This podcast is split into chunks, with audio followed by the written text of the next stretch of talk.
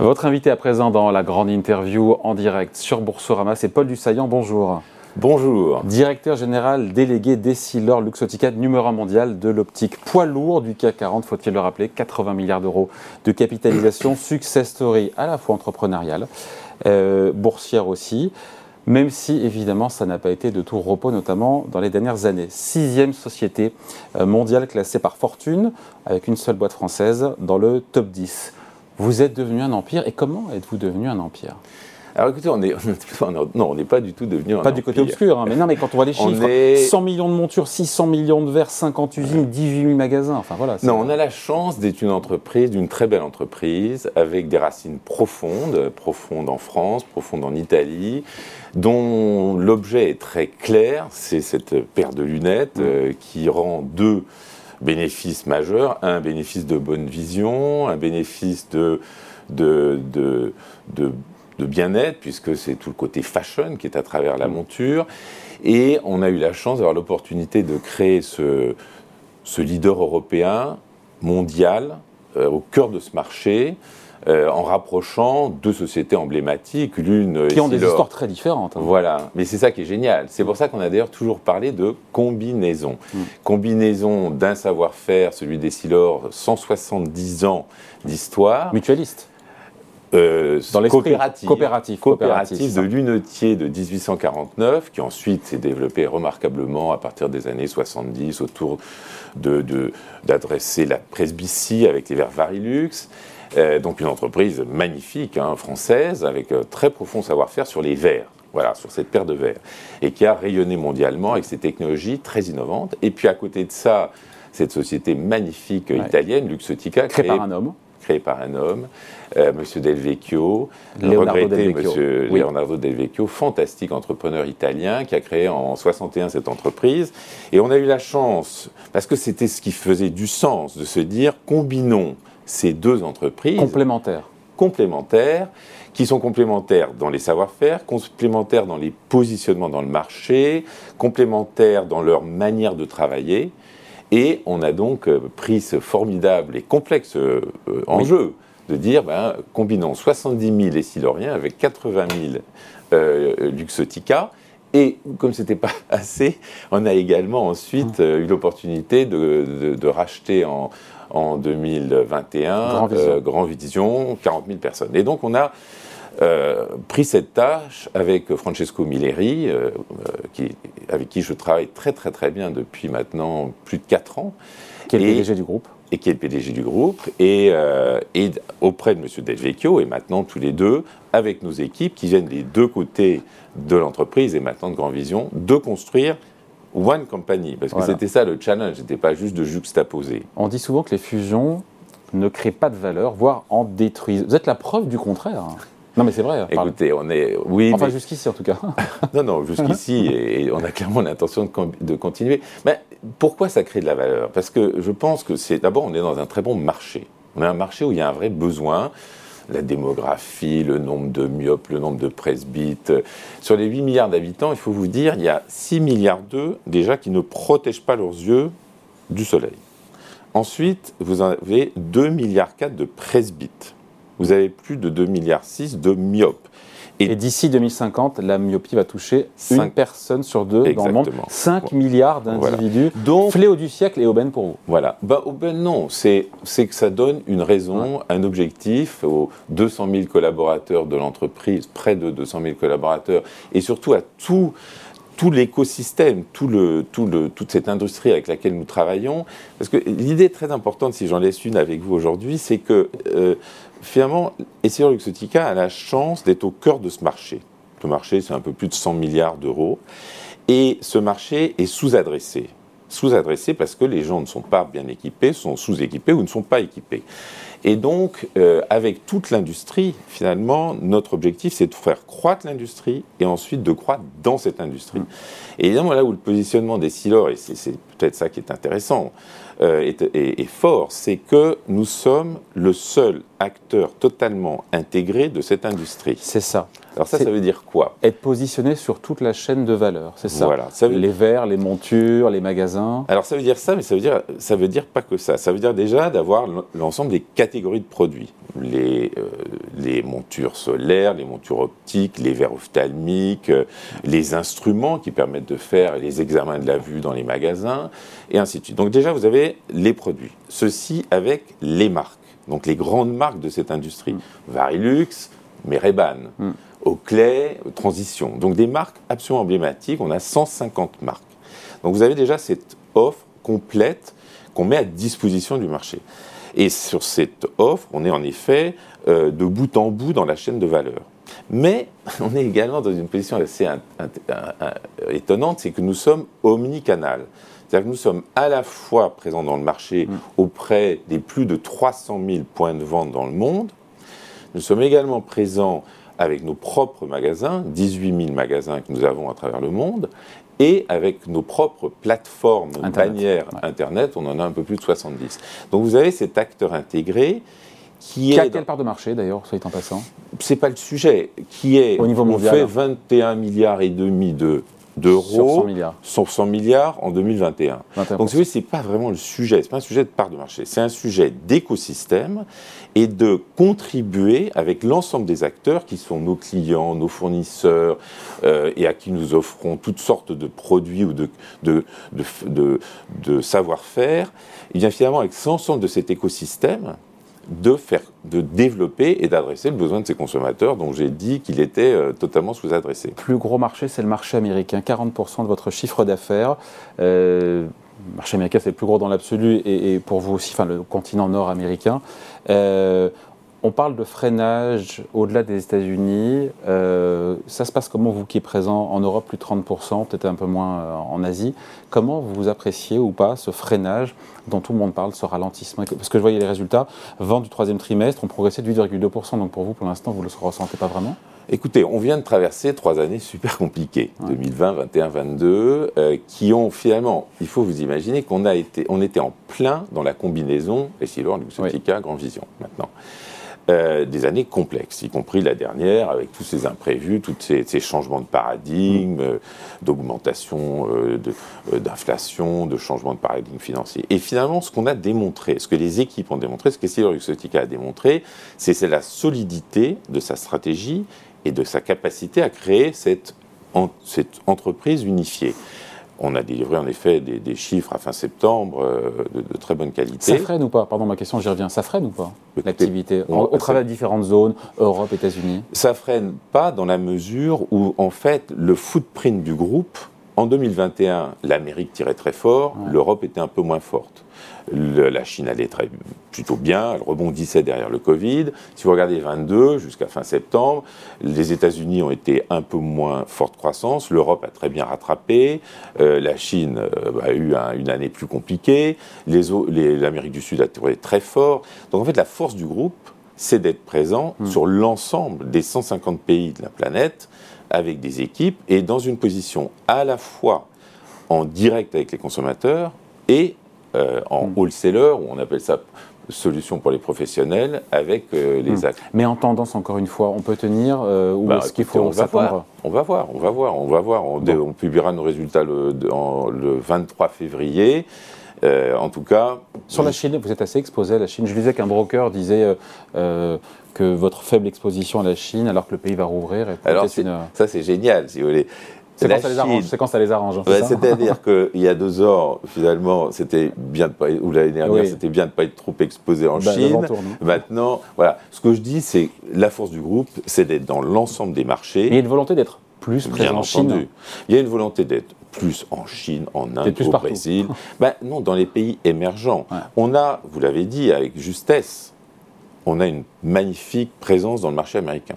On a une très belle présence dans le marché Europe. européen et avec l'intégration de Grand Vision, c'est maintenant créer cette position omnicanale Mm. avec l'ensemble des Mais pour passer de 21 milliards à 27, 28 milliards de chiffre d'affaires en 2026, ça passera par plus... Ça passera par de l'organique, des acquisitions, Mhm. bien entendu de continuer à performer dans nos grands marchés historiques, et à côté de ça, d'accélérer dans les marchés émergents, où en effet, on a une vraie position d'opportunité. Euh, l'inflation, on en a beaucoup parlé. Quel impact pour vous, l'inflation? Ben, C'est un sujet ou pas? Combien ça vous coûte au global hein? L'inflation des intrants, matières premières, coûts de production, faut, salaire hein? on, est, on a une, une, inflation dans nos coûts. on a d'ailleurs pris une position assez, assez claire, c'est qu'on a dit qu'on allait peu ou pas augmenter nos prix. Hmm. Puisque finalement, le consommateur, ce qui l'intéresse lui, c'est d'améliorer son expérience, changer ses montures, changer ses verres. Donc vous prenez sur vos marges Il y a pas Non, non, on ne prend pas sur nos marges. Nos ah. marges sont robustes, mais on a, euh, par le, finalement l'amélioration de l'expérience client, très souvent, vous ne portez pas de lunettes. J'ai des lentilles. J'ai des lentilles. Voilà, même si vous avez des lentilles, vous allez finir par porter des lunettes. En fait, ce qui se passe, c'est que très souvent, c'est on a un mécanisme qui s'appelle le trade-up. C'est-à-dire que quelqu'un porte des lunettes pendant 2-3 ans, il va remplacer ses lunettes et il va prendre euh, un produit un peu plus performant, un mmh. coating un peu plus performant, une monture un peu différente. Donc il y a beaucoup de la dynamique de prix qui se fait par la gamme de, en produits. c'est une espèce de montée en gamme. Donc en fait, l'équation économique du groupe est assez robuste et c'est quand même quelque chose de très bien parce que même au point de vue philosophie, le fait de ne pas être à, mettre, à augmenter la pression sur les consommateurs en augmentant les prix, au point de vue même euh, attitude et, esprit, on n'a pas envie d'alimenter la spirale à augmentation des prix. Je suis tombé sur une, euh, un entretien de Francesco Milleri, euh, PDG italien du groupe, qui dit aux échos, c'était il y a quelques mois, et si leur Luxotica est un groupe français? Qu'est-ce qu'il faut comprendre? Ok, le siège social est, en, est, à Paris, l'actionnaire principal reste italien, le top management, il est autant français qu'italien. Pourquoi il dit ça, que c'est un groupe bah, français? D'abord parce que Moi, j'aurais dit franco-italien. Alors, tout à fait. Moi, la, la manière dont je le dis souvent, c'est un groupe européen, c'est un grand leader européen qui rayonne sur l'ensemble de la map monde à double racine franco-italienne. Hmm. Le siège est à Paris, la cotation est à Paris, euh, et nous avons des équipes euh, à Paris, euh, bien entendu, et en Italie. on a deux mandataires sociaux, Francesco et, Paul Dussaillant. Et voilà, et je pense que c'est très bien, j'adore que Francesco dise c'est un groupe français, parce que c'est la réalité, et, d'ailleurs on a un actionnaire français très important. Le premier actionnaire du groupe, c'est la holding familiale de la famille Del Vecchio, Delphine, qui est l'actionnaire de référence. Le deuxième actionnaire, c'est euh, l'actionnaire français euh, Caisse des dépôts BPI, qui est un actionnaire très important. Et puis aussi, il y a un, deuxième actionnaire tout aussi important, qui sont les salariés Exactement. du groupe. 70 000 des 200 000 salariés sont actionnaires. C'est une de vos fiertés à vous écouter. Hein? ah, c'est une fierté, mais c'est bien au-delà d'une fierté. C'est-à-dire que c'est quelque chose de très très puissant dans l'entreprise. Ça crée un alignement d'intérêts entre les intérêts de Delphine, les intérêts des salariés, les intérêts des actionnaires financiers, institutionnels. C'est un modèle très unique euh, et, très vertueux. Hein. Je suis un très grand défenseur et promoteur de cette idée. Qu'est-ce que vous répondez à ceux qui disent encore que les Italiens ont pris les postes de commandement chez Essilor Luxotica Vous leur répondez quoi? Vous leur répondez qu'il y a une vraie parité au niveau du top management Je leur réponds que ce n'est pas du tout le sujet. Je leur réponds que GIA, euh, c'est un groupe qui est totalement international et que dans les fonctions corporate, il y a eu un certain nombre de fonctions clés qui sont euh, euh, dirigées par des Italiens, mais il y a également des fonctions clés qui sont dirigées par des non-Italiens. Donc il y a une parité. Parité. un équilibre il y a une grande diversité, diversité de profils. Au-delà des Français, des Italiens. Bien entendu, si vous voulez, le patron euh, de la Chine, c'est un Chinois. Hmm. Euh, le, patron du Brésil, c'est un Brésilien. Non, c'est pas forcément normal. Ça a été dans le temps parfois un Français ou euh, en Brésil un Italien ou un Français. Hmm. Donc, ce que je veux dire, c'est qu'il y a aujourd'hui en Inde, on a un formidable patron indien. Donc, on a une très grande diversité qu'on est, à laquelle on est très attaché. Et je pense que, si vous voulez, de toute façon, toute organisation se déforme dans le temps. Mm. Et, je crois qu'il ne faut pas perdre de vue. Une des raisons du succès d'avoir créé cette One Company, une de, cette compagnie unifiée, c'est que justement, on avait des talents internes et on a dû, Francesco et moi-même, avec toutes nos équipes, aller très vite pour constituer cette organisation unifiée. Parce que le pire, ça aurait été traîner avec un peu des silos encore, un peu de Luxotica, un peu de Grand Vision. Non, vous avez quelque chose qui, le succès de l'entreprise, c'est qu'on a emmené tout le monde sur un seul agenda. Donc toute la crise de gouvernance est largement derrière, c'est fini, c'est passé maintenant, voilà, de nouvelles... Absolument. la gouvernance du groupe est solide, on a un conseil d'administration extrêmement Ça a été mouvementé, enfin, quand on lit la presse en tout cas, euh, qui relate les années 2019-2020, on se dit que ça n'a pas été simple. Non, mais c'est une opération complexe. Vous prenez deux sociétés emblématiques et vous dites on va en faire une seule entreprise. C'est quand même quelque chose de complexe. Euh, les équipes ont toujours très très bien travaillé. Francesco Milleri et moi, on a depuis le premier jour où on s'est rencontrés en mars 2017, je me rappelle très très bien, extrêmement bien travaillé. Et l'important, c'est là où on est aujourd'hui. Aujourd'hui, euh, comme vous l'avez remarqué, voilà, on est une société qui crée de la valeur pour ses clients, pour ses actionnaires, pour ses euh, employés, et qui a démontré sa capacité à traverser des années vachement costauds. Hein. Euh, Paul Dussaillant, on l'a dit, Silver Luxotica a perdu l'an dernier son emblématique patron Leonardo Del Vecchio, 87 ans, deuxième fortune italienne. Aucun impact sur la marche, la bonne marche du groupe? Ben, c'est vraiment quelque chose d'assez extraordinaire parce que cet, homme, pour qui j'ai eu un immense respect, pour qui, avec qui j'ai été très heureux de travailler cinq ans, nous a quittés euh, très tristement euh, euh, en juin de l'année dernière. Et Francesco a pris le rôle de président. L'organisation a fonctionné remarquablement bien tout, tout le reste de l'année. Le marché boursier nous a fait confiance et on a délivré, continue à délivrer, vraiment dans la legacy, euh, dans la continuité de ce que M. Delvecchio avait voulu construire, mais également de ce que euh, les, fondateurs des Silor avaient à l'époque voulu euh, construire. Parce que, bien sûr, il y a M. Delvecchio, mais aussi tout l'historique qui vient du côté Silor, qui est tout à fait remarquable. Hein. Et je ne veux pas citer de nom, mais quand même, j'en cite un, c'est l'inventeur de Varilux, Bernard.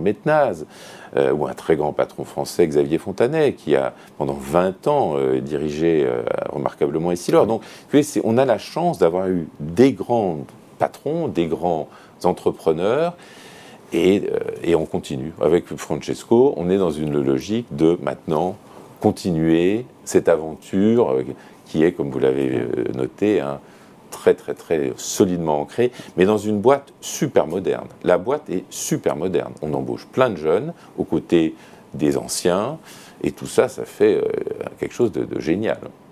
Salarié actionnaire surtout, 70 hein, 000, je note. Euh, puisqu'on parle justement de, la bourse, la bourse qui applaudit, euh, les chiffres sont là, plus 135% pour le titre en 10 ans, 60% sur 5 ans, on se dit que c'est le fruit du, bah, bien fondé, de la stratégie et de ce rapprochement entre les deux, entités.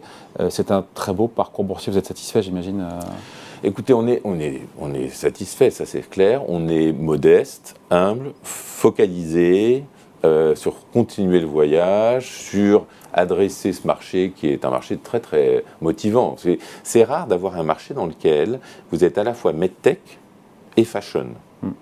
Vous êtes à la fois en direct avec les consommateurs et en indirect.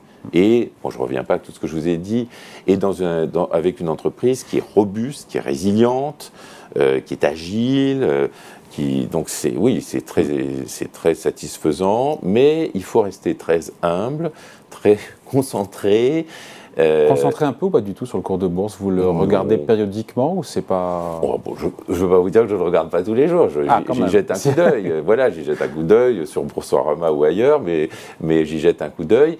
Et, mais ce n'est pas, pas ça le thermomètre. Le thermomètre, c'est d'être sûr que ce qu'on est en train de faire est bon, et bien, et, juste, euh, et stratégique euh, qu'on reste extrêmement agile dans ce marché, qu'on travaille avec l'ensemble de l'écosystème. Enfin, c'est un peu tout ce que je vous ai dit avec. Qu'est-ce qu'on dit aux actionnaires qui nous regardent? Enfin, les investisseurs qui ne sont pas encore actionnaires, qui se disent bah, tiens, j'ai raté, bah, j'ai raté la hausse de 135% sur 10 ans, on leur dit quoi aujourd'hui? On leur dit c'est un très très bon marché. Structurellement, c'est un marché vraiment robuste, résilient euh, et sous-adressé.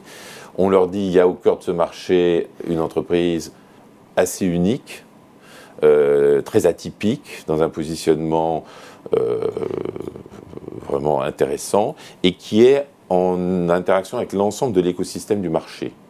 Et donc, qui, si elle fait le bon boulot, bah, va animer ce marché, animer sa croissance. Elle, elle, a un bilan, elle délivre des très bons chiffres, elle a un bilan très solide un cash flow solide. Ça sera difficile de faire aussi bien dans les dix prochaines années en termes de parcours boursier, non? Bon, rien n'est écrit. Hein. Écoutez, ça, c'est, comme je vous l'ai dit, euh, ce qui est important, c'est euh, d'être très convaincu de ce qu'on fait, euh, de le faire avec des bonnes valeurs, avec... Euh, puisqu'on parle de valeur, j'ai regardé la valorisation. PER, ratio cours sur bénéfice par action, ça vous parle de 25 sur les résultats attendus sur 2023. Est-ce que vous êtes bien valorisé par rapport à la concurrence Et qui sont vos concurrents J'aurais dû commencer par ça, Paul Dussaillant. Alors voilà, oui, Écoutez, nos concurrents, ce sont surtout nos partenaires. Parce qu'en en fait, on est, et je redis ce que j'ai dit, on est au milieu du marché en interaction avec l'ensemble des acteurs. Si je suis dans les montures, je suis à la fois fournisseur de montures, euh, évidemment à, tous mes, tous mes, clients retailers, mais je suis à, la fois aussi distributeur dans Sunglass Hut des grandes marques de certains des acteurs euh, du luxe, par exemple. Partenaires et concurrents Partenaires, fournisseurs et clients, je préfère. Oui. Euh, et, et, donc c'est ça qui est important. C'est très intéressant d'ailleurs. Donc on est une entreprise en réseau à modèle ouvert. C'est ça qu'il faut retenir. Une hmm. entreprise en réseau à modèle ouvert. Il n'y en a pas d'autres comme ça? Bah, C'est assez rare. D'où ma question sur la concurrence.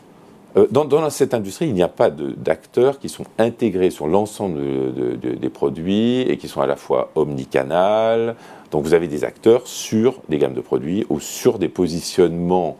Euh, vous avez des retailers, vous avez au contraire des wholesalers, vous avez des gens qui sont dans le solaire, des gens qui sont dans les montures, des gens qui sont dans les verres, des gens qui sont dans les tailles de contact. Donc par rapport à la valorisation de l'EPR de 25, on se dit quoi? On se dit que c'est bien valorisé? CAC 40 est à 14. C'est c'est pas mon c'est pas mon stress. Mon stress. Alors il, est où, il est où le stress de Paul Dussaillant ben, C'est ce que je vous ai dit, c'est d'être sûr que j'anime ce marché, que je contribue à la croissance de ce marché et que je crois dans ce marché. Bon, ben, c'est ce qu'on vous souhaite. Merci de passer nous voir. Merci pour cet entretien, Paul Dussaillant, directeur général délégué d'Essilor Luxotica, leader mondial de l'optique. On l'a compris. Merci beaucoup. Merci beaucoup. Au revoir. Au revoir.